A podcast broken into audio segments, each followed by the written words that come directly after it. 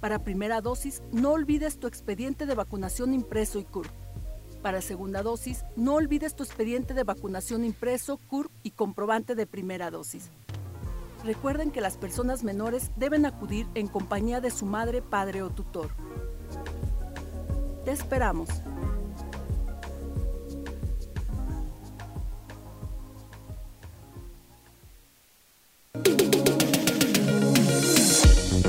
Usted escucha XHZH 97.9 FM, Radio Zacatecas.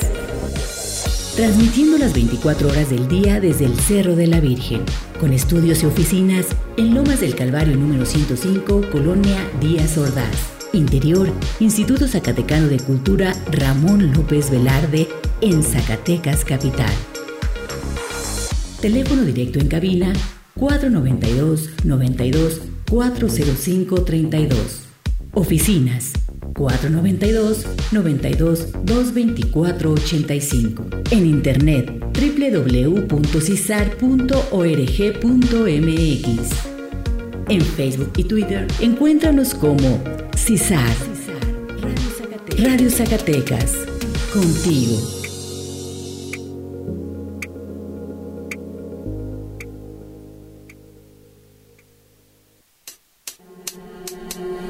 La voz de la transparencia. Un espacio producido por el Instituto Zacatecano de Transparencia, Acceso a la Información y Protección de Datos Personales, para dar a conocer y promover la cultura de la transparencia, la rendición de cuentas y el derecho a la información, donde nuestra principal herramienta será la información pública y la protección de los datos personales. Comencemos.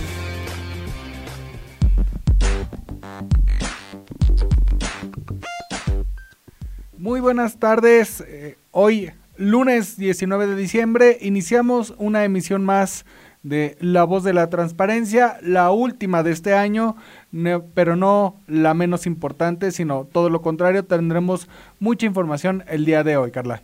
Así es, muy buenas tardes Javier, buenas tardes a usted que nos escucha en este lunes y como ya le decíamos, gracias por estar con nosotros en esta emisión del Instituto Zacatecano de Transparencia, Acceso a la Información y Protección de Datos Personales. Nos puede encontrar en redes sociales, en Twitter, en Facebook, Instagram y en TikTok como Isai Zacatecas, en la red social de su preferencia. y estamos para darle tips, consejos y también para atender sus mensajes eh, sus dudas respecto a la consulta de información pública o bien en materia de datos personales. Así es, y esta última emisión no podría ser otra que con la presencia de la comisionada presidenta, quien eh, la tenemos en la línea telefónica, para que nos hable de cómo cierra el instituto en un año de mucho trabajo, eh, muchos retos y de mucha información. Licenciada, muy buenas tardes. Muy buenas tardes, Javier, Carlita, buenas tardes a ti y a todo su amable auditorio. Gracias por sintonizarnos, gracias por estar pendiente de lo que pasa en el Instituto Zacatecano de Acceso a la Información y Protección de Datos Personales.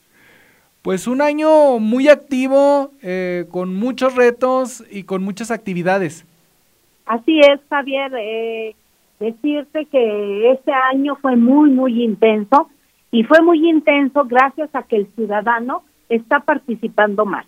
Mira, hemos hecho una labor social de estar diciendo qué es lo que es el instituto, el derecho de acceso a la información, que todo ciudadano tiene derecho a tener información pública y a, y a obtener esa información sin que se identifique, sin que tenga algún requerimiento más que ingresar a la Plataforma Nacional de Transparencia y hacer una, una consulta. Por supuesto que estamos contentos porque vemos que este año incrementó el número de solicitudes. Mira, te puedo decir que en el año 2021 tuvimos 8.794 solicitudes y en el año 2022, que todavía no, no terminamos y que todavía no cerramos, porque cerramos hasta el 31 de diciembre, te puedo decir que este año superamos la meta y por mucho en las solicitudes. Tenemos 11.440 solicitudes y todavía no cerramos el año. Igual todo nuestro trabajo que cuando un ciudadano pregunta si una solicitud y no le contestan, pues se inconforma y tiene razón. la información es pública y el ciudadano tiene derecho a saber. Y si no le contestan, o si le contestan incompleto, o le contestan otra cosa, él pues, tiene la posibilidad de inconformarse y promover un recurso de revisión. Y este año, déjame decirte que también tuvimos muchísimos recursos de, de revisión. Eso te está diciendo que la gente confía en el trabajo que hacemos en el instituto y que está solicitando también más información. Esto nos da mucho gusto porque eh, sí avanzamos también, avanzamos mucho y tenemos al día de hoy, al día de hoy tenemos 718 recursos. Vemos que también hay un incremento que gradualmente año con año ha ido incrementando. Mira, yo tengo, por ejemplo, mis cifras. En el 2018 hubo 262 recursos. En el 2019, 612. En el 2020, 258. Y en el 2021, 332. Al día de hoy ya doblamos esa cifra. Al día de hoy tenemos 718 y bueno, déjame decirte que todos los días ingresan ingresan recursos de, inconformidad y tratamos también de notificarles de manera inmediata a los sujetos obligados para que se le dé respuesta al ciudadano, que es un derecho humano, es un derecho que está en la Constitución y bueno, se le ha dado, se le eh, nosotros somos vigilantes de que se le dé esa respuesta a los ciudadanos. ¿Qué te puedo decir? ¿Quiénes son los ciudadanos o los quiénes son los sujetos obligados más mm, a quien más les, le preguntan es pues a los municipios como el municipio de Guanusco, como el municipio de Zacatecas, de Guadalupe, de Tabasco, eh, del Poder Ejecutivo, la Secretaría de Salud, la Secretaría de Educación, también le preguntan al Tribunal Superior de Justicia, a la Fiscalía, a la legislatura. También este año ha habido un seguimiento de las de las actividades de actuación de los diputados, también en los municipios. Eh, la gente está preguntando sobre lo que hacen los secretarios, lo que hace el presidente, lo que hace un regidor. Entonces, sí nos da gusto saber la plataforma se utiliza más, que el ciudadano utiliza más esta herramienta y aunque esta herramienta de la plataforma se está perfeccionando constantemente, eh, nos da gusto saber que sí se está socializando más este derecho. Comisionada Presidenta, como usted nos lo ha ya comentado en anteriores ocasiones, incluso los comisionados de Elisai durante las, las sesiones de pleno, en este año se ha visto un mayor interés de la ciudadanía con respecto a los ayuntamientos. Usted nos comentaba que en materia de solicitudes de información, los ayuntamientos han recibido mm, gran parte de ellas. En, ¿Es el mismo caso en los recursos de revisión? ¿También los ayuntamientos son los que han estado recibiendo más? Sí, este, los ayuntamientos han estado recibiendo más. Incluso yo te puedo decir que ahora cada año hacemos una verificación y bueno, desgraciadamente en esa verificación que hacemos anualmente, déjame decirte que eh, hay varias medidas de apremio. ¿Qué pasa cuando haces una verificación? Nosotros cada año hacemos una verificación, revisamos la información publicada por cada sujeto obligado, si está su salario, su organigrama, la normatividad, este, cuáles son los salarios, que es la solicitud de todos los ciudadanos, eh, los gastos de representación, de viáticos, cuál es su normativa, si hay condonaciones de, de algún tipo, eh, de algún programa, eh, el currículum de los servidores públicos, el horario de los servidores públicos, son preguntas muy frecuentes para los ayuntamientos. Entonces, cuando nosotros revisamos si cumplen con todas las obligaciones de lo que debe de estar publicado y empezamos en el mes de mayo las verificaciones, pues resulta que fue la primera fase en mayo, junio, julio, agosto, septiembre, octubre, llegamos hasta la tercera fase al mes de octubre y pasaron seis meses y no corrigieron. ¿Qué pasa con aquellos sujetos obligados que no corrigen? Cuando nosotros les mandamos una notificación en la primera verificación, en la segunda verificación, en la tercera fase de la verificación, le mandamos notificar al representante legal o al superior jerárquico de, del sujeto obligado, en este caso al presidente municipal, y aún así no corrigen, y todavía les avisamos que vamos a dar una medida de premio y no publican, o no alcanza el índice de cumplimiento de un 100%, la ley prevé que los sujetos obligados que no cumplan con sus obligaciones de transparencia tendrán una medida de aprecio. Y bueno, lamentablemente, si hay muchos municipios que cumplieron, que se preocuparon, que buscaron capacitación, que se acercaron sus, unidades de transparencia, hubo presidentes municipales que pidieron capacitación para todos sus directores, pero también te puedo decir que hay muchos municipios que no cumplieron y ya se les decretó una medida de aprecio. Que incluso son parte de este paquete de multas que salieron aprobadas en la última sesión de pleno que nos mencionaban eran 50 y gran parte de ellas en contra de ayuntamientos o bien de sistemas de agua potable municipales. Sistemas de agua potable, institutos tecnológicos también que les falta información, a algunos algunos que otros sujetos obligado del Ejecutivo, pero déjame comentarte, el Ejecutivo cumplió. El Ejecutivo en la primera fase eh, hubo buenos buenos resultados, en la segunda fase corrigieron y todavía en la tercera corrigió. El Ejecutivo cumplió, el Poder, el poder Legislativo cumplió, eh, la legislatura eh, cumplió, estuvieron corrigiendo.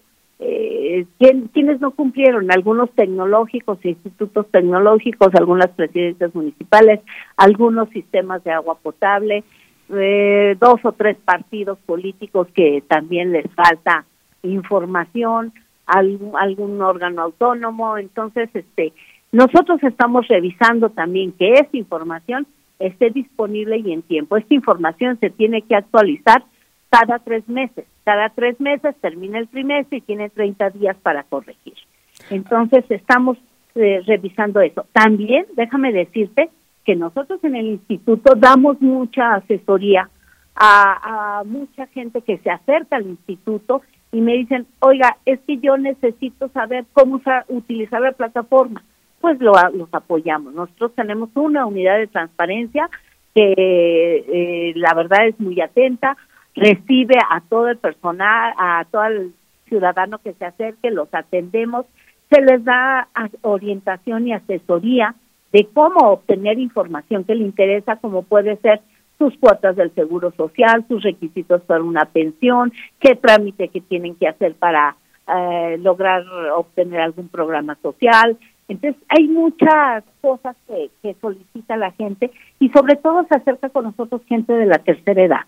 Nosotros ahí en el instituto les damos orientación, asesoría, les da, ah, también damos mucha asesoría vía telefónica, por WhatsApp, por correo electrónico, pero también damos mucha atención presencial.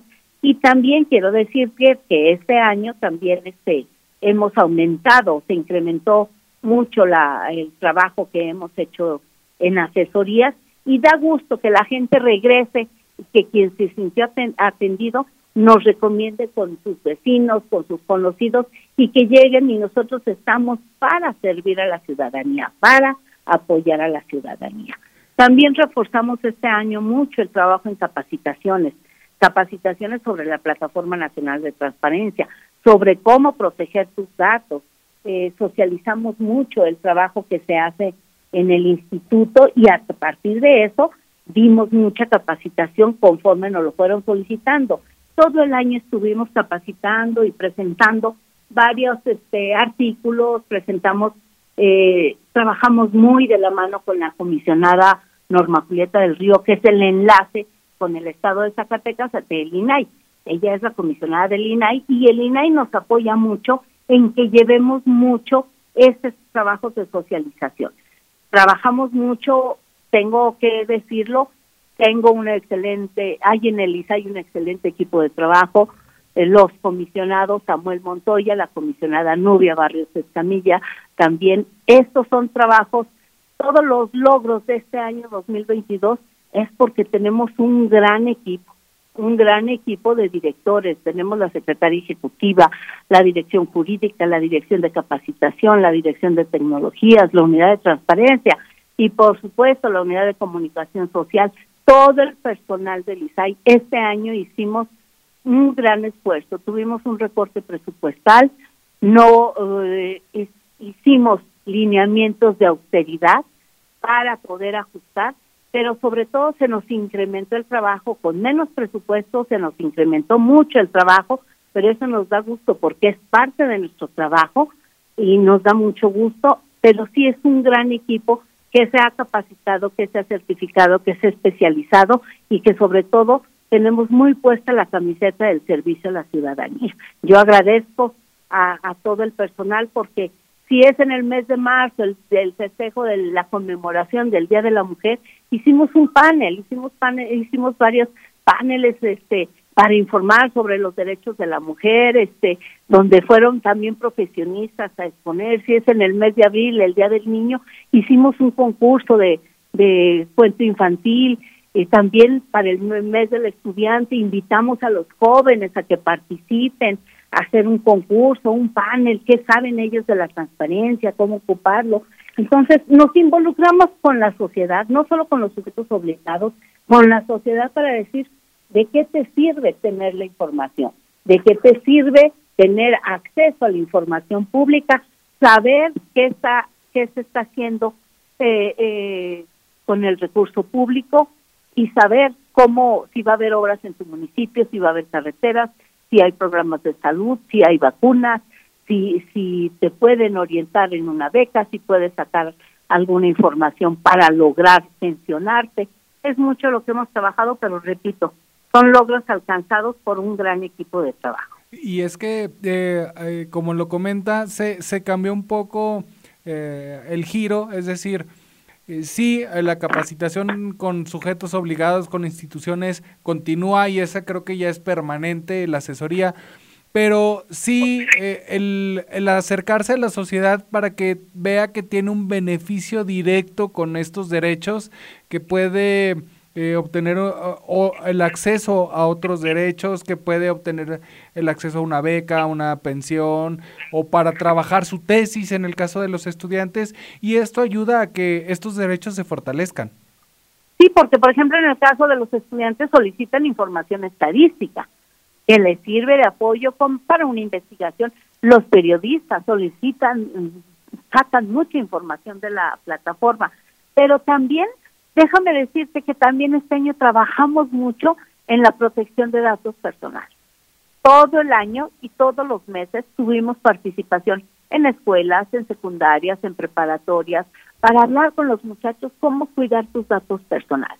Vivimos en un mundo tecnológico y en ese mundo tecnológico nos ayuda mucho y, nos abre muchas puertas, muchas ventanas de la información, pero también nos vuelve vulnerables vulnerables en nuestros datos personales.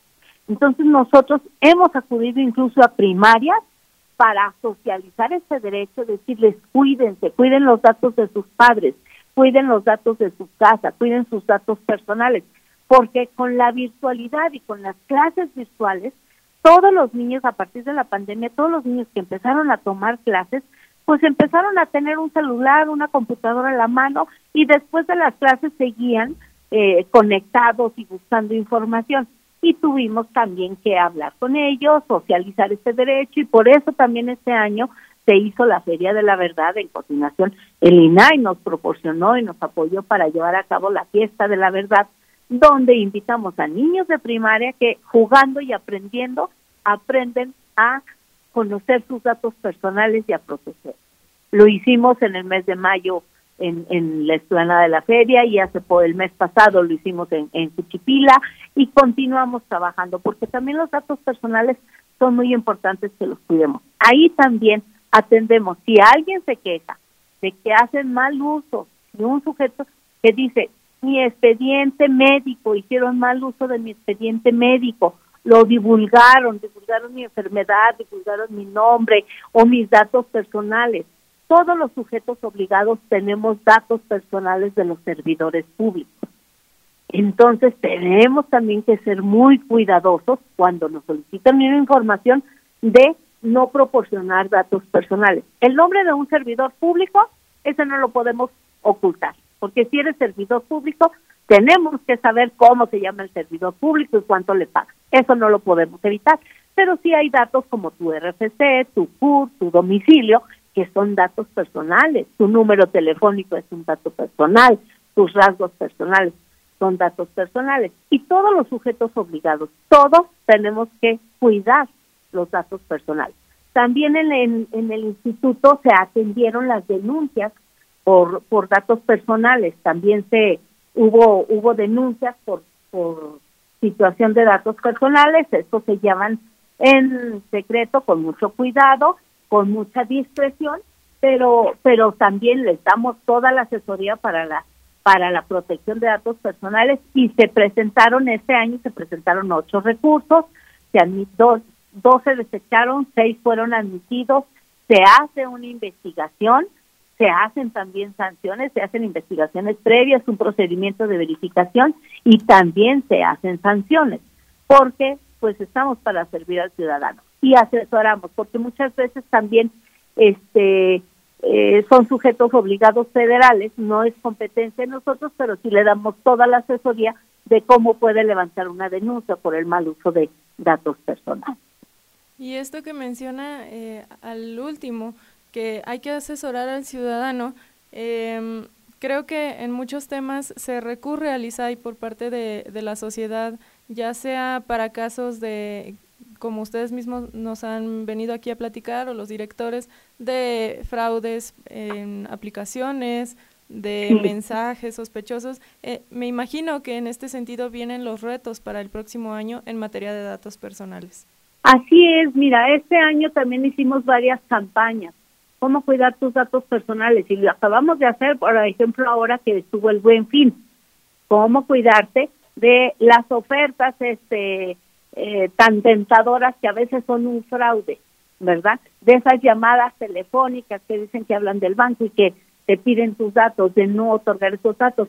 Y también déjame decirte, hemos avanzado porque estamos y este avanzando y socializando este derecho y tenemos un grupo de personas de la tercera edad que dijeron, enséñenme a usar el WhatsApp y enséñenme a buscar la información y enséñenme a proteger mis datos dentro de mi celular. Y eso es muy bonito, cuando la gente confía en ti y se acerca para pedirte una asesoría, para pedirte un apoyo y se acercan en grupo a decir, ayúdanos, somos un grupo de la tercera edad y queremos que nos ayude, eso también es socializar ese derecho y tener ese acercamiento y esa sensibilidad humana. Y, muy interesante porque, bueno, ahora sí, eh, comisionada presidenta, eh, usted solita se se, echó la soga al cuello porque pues esto implica que el próximo año es un reto mucho mayor superar lo que se hizo este 2022. Por supuesto, y lo hacemos encantados. Mira, yo te puedo decir, y ustedes lo recordarán, en el informe de labores que hicimos el, año pasado, pasamos tres testimonios de personas que acudieron con nosotros a solicitar apoyo. A partir de que, de que, de que dimos ese informe y hubo gente que vio esos videos, se acercó más, más personas de la tercera edad a solicitarnos apoyo. Eso es lo que queremos. Eso es lo que queremos trabajar y continuar apoyando. Entonces, claro que el reto es mayor. Estamos avanzando con los niños, con los jóvenes, con gente de la tercera edad, personas de la tercera edad. ¿Cuál es nuestro reto?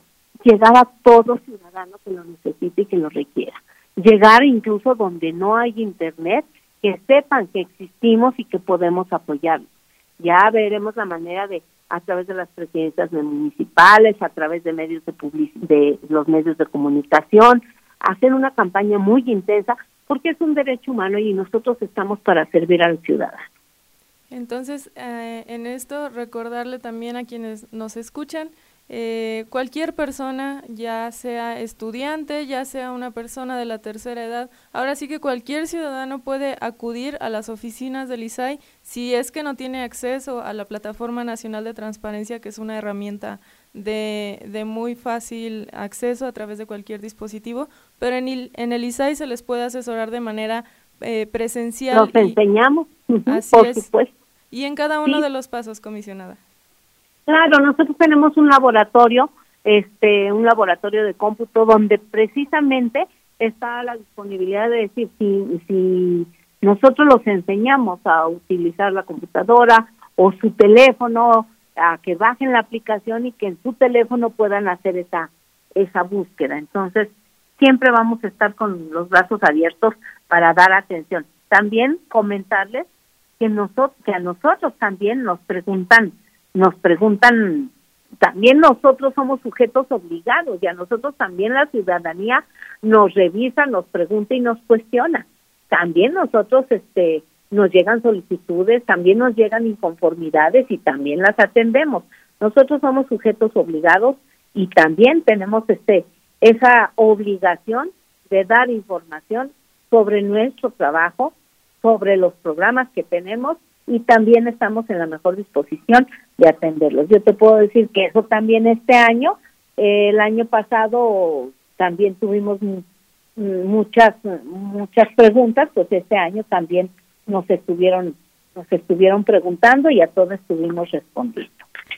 Y por último, eh, comisionada, a mí me gustaría que me dijera, que me resumiera, ahora sí que en pocas palabras, ¿cómo definiría este 2022 para el ISAI?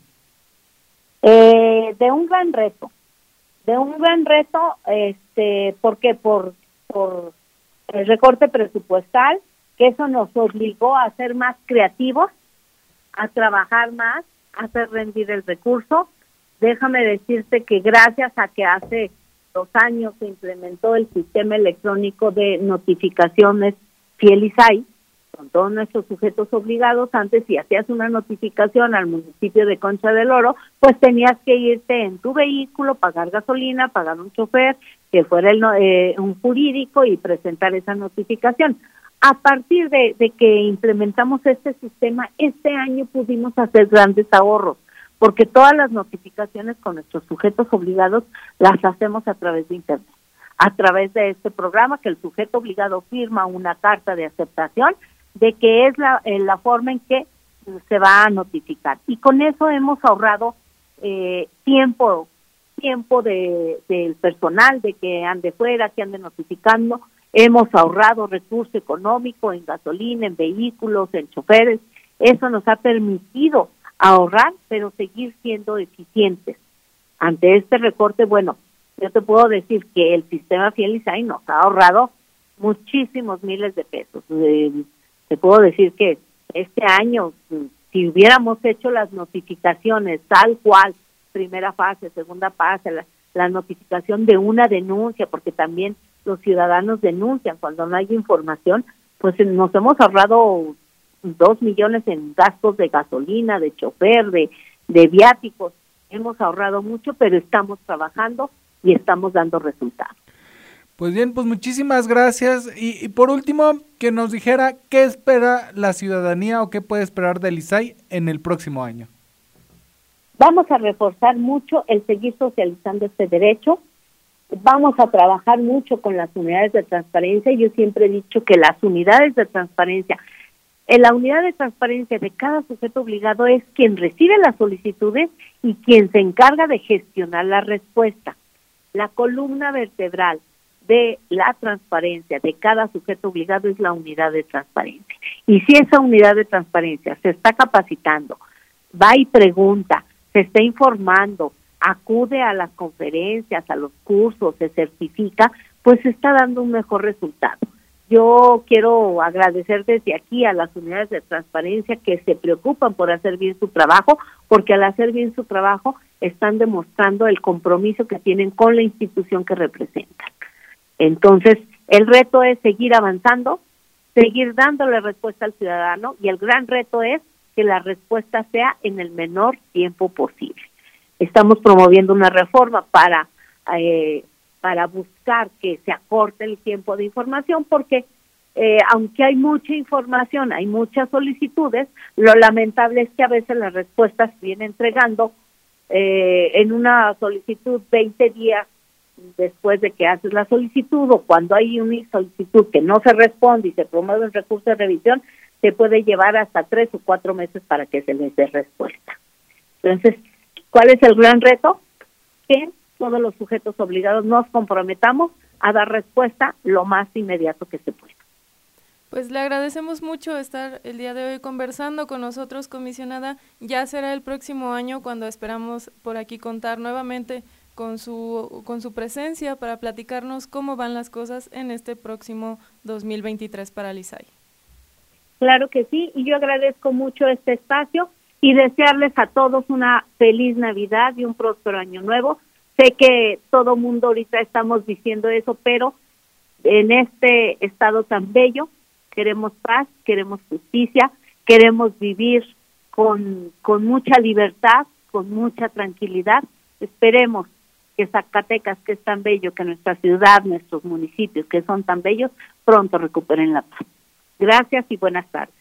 Muchas gracias. Pues bien, ahí lo tiene eh, la participación de la comisionada presidenta en esta última emisión de La Voz de la Transparencia del 2022, Carla. Así es, nosotros le agradecemos que nos haya acompañado el día de hoy en esta emisión o que nos escuche a través del canal de Spotify La Voz de la Transparencia, en donde lo invitamos a que siga al pendiente de nuestras siguientes emisiones. Le agradecemos estar con nosotros en este último programa del 2022 y nos escuchamos en el 2023, Javier. Así es, eh, les deseamos unas felices fiestas, un excelente año nuevo y nos vemos con más información en enero aquí en La Voz de la Transparencia.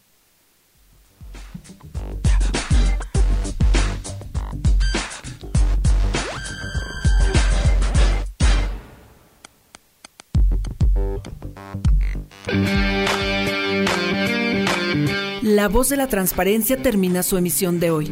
Recuerda hacer valer tu derecho a la información. Nosotros te asesoramos. Sigue nuestras actividades en Facebook, Twitter y por supuesto la próxima semana en otra emisión de La Voz de la Transparencia. Esta fue una producción del Instituto Zacatecano de Transparencia, Acceso a la Información y Protección de Datos Personales.